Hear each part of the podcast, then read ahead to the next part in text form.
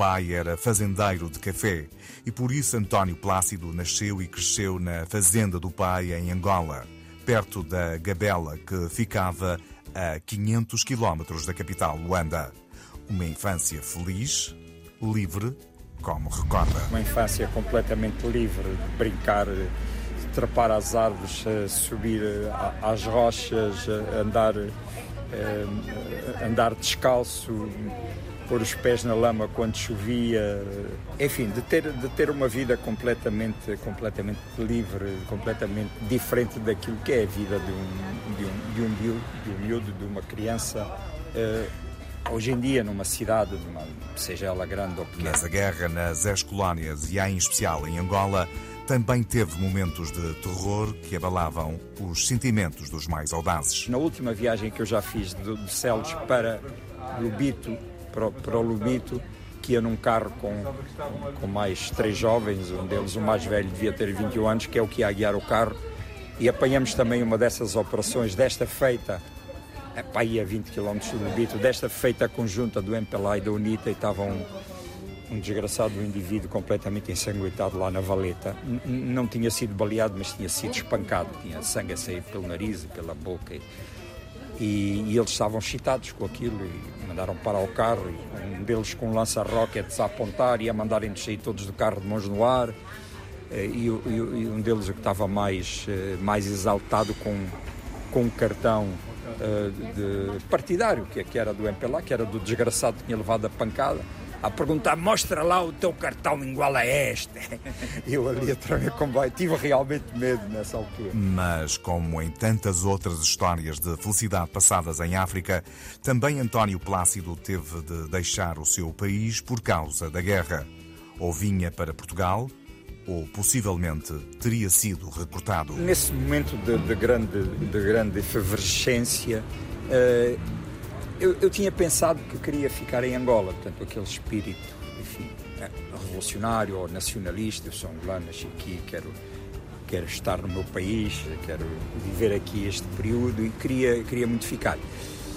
E uma semana ou duas semanas depois de eu ter feito anos, estava na empresa onde estava a trabalhar, uh, junto à Autónoma de Estradas de Angola, e chegou lá uma, uma, uma pá, não sei o que se chama, uma comitiva ou uh, pessoas ligadas a, uh, ao governo provisório, daquilo era um governo de coligação com, com o governo português, com, com o NITA e com o MPLA e com não, sei quê, a recrutar todo o pessoal que tinha 18 anos ou mais. Portanto, ali o meu nome e tal, isso assustou-me um bocado. Eu disse, epá, é a altura de eu fazer uso daquilo que a minha tia, da minha tia me disse e, e pronto, peguei numa mochila, uma mochila mesmo, foi só uma mochila, meti lá umas coisas, a minha tia levou-me ao aeroporto e, e, e eu, eu vim-me embora. Inicialmente veio para a Figueira da Foz com a família.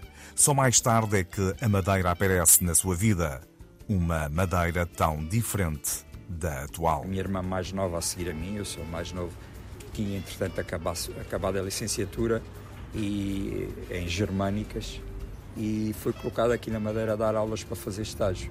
E era a única eh, que não tinha outras responsabilidades e que podia, enfim, ajudar-me e pagar-me os estudos. Enfim, vim com ela aqui para a Madeira e foi assim que eu vim ter a Madeira no dia 1 de janeiro de 1976. E aqui sim, aqui o impacto foi grande, porque a Madeira de 76 é completamente diferente daquilo que as pessoas conhecem agora. Não tem nada a ver. António Plácido trabalhou na RTP como realizador, onde foi chefe de serviço mas esse ciclo chegou ao fim.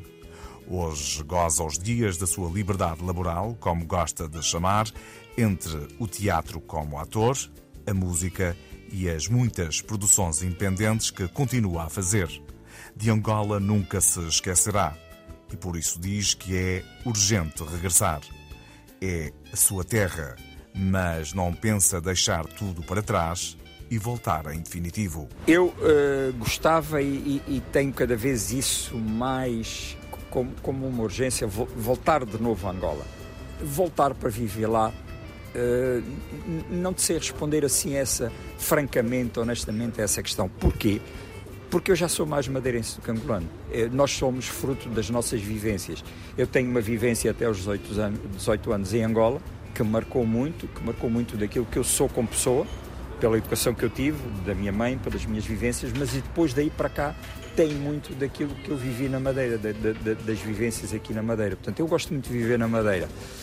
Portanto, eu não sei responder a essa questão. Se, tiver, se tivesse que ser, acho que o faria, mas, mas vivo muito bem aqui na Madeira. A Madeira tem muita coisa parecida com a África.